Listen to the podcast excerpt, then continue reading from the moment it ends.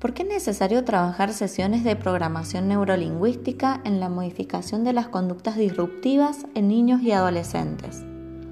Porque sabemos que cada experiencia es un aprendizaje si así lo queremos tratar.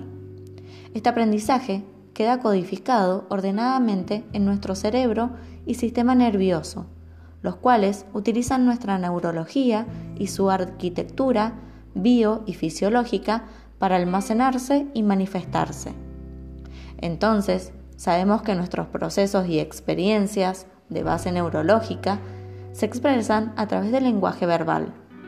El lenguaje, así entendido, opera como una segunda representación de la experiencia subjetiva y es el vehículo de la comunicación.